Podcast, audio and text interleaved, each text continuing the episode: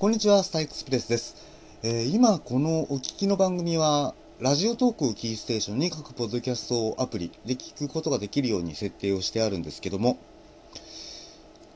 今日ね、まあ偶然ラジオトークの話が、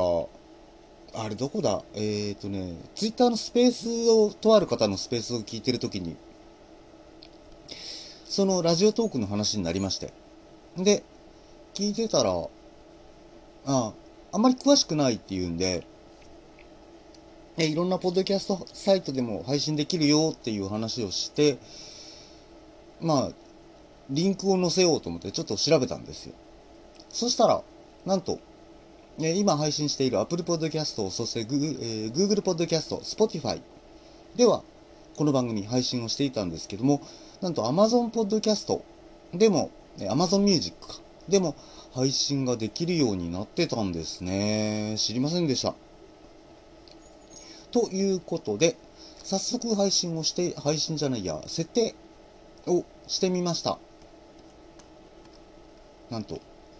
あれ何分ぐらいだ ?10 分15分ぐらいしない間に、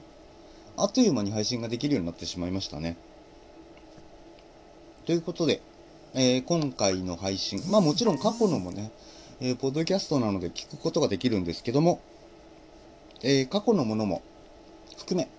今回からはリアルタイムに、リアルタイムでもないか。ちょっとのタイムラグはありますが、えー、ポッドキャスト、各、本当に、各ポッドキャストサイトで聞くことができるようになりました。ので、まあ、あなたが一番よく聞いてるところね、私は個人的にはですね、Spotify でポッドキャストいつも聞いてるんですよ。で、Spotify の無料メンバーに入ってて、まあ、Apple Podcast は、えっ、とね、あの、Android しか持ってないので、当然使えないんですけども、あとも他にも Google、えー Google Podcast も入れてるし、えー Amazon の、Amazon Music も入ってるし、Spotify も入ってるし。で、これが結構大変なのが、それぞれのオリジナルコンテンツってあるんですよね。例えば、えー Google Podcast の場合だと、えーと、Google のスピーカー、スマートスピーカーで聞くことができる各ニュースサイト。例えば、そうだな、JWave のヘッドラインニュースとかが、えー Google Podcast からも聞けるんですよね。うん。で、Spotify の場合は、あの、ヒプノシスマイクの、えーオリジナルコンテンツとか、確かあったはずですし、Amazon もね、えーそういったオリジナルコンテンツも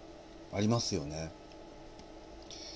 まあ、そういったのがあるので、最終的にどのアプリも切れないっていう状況にはなってるんですが、え、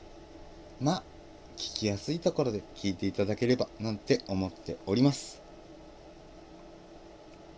今回は珍しく、えー、いつもはね、まあどうでもいい話をしてるんですが、今回は珍しく、えー、こういうところで配信やってるよというお知らせを含めたお話でした。ではまた次回お耳にかかりましょう。それまでごきげんよう。ではまた。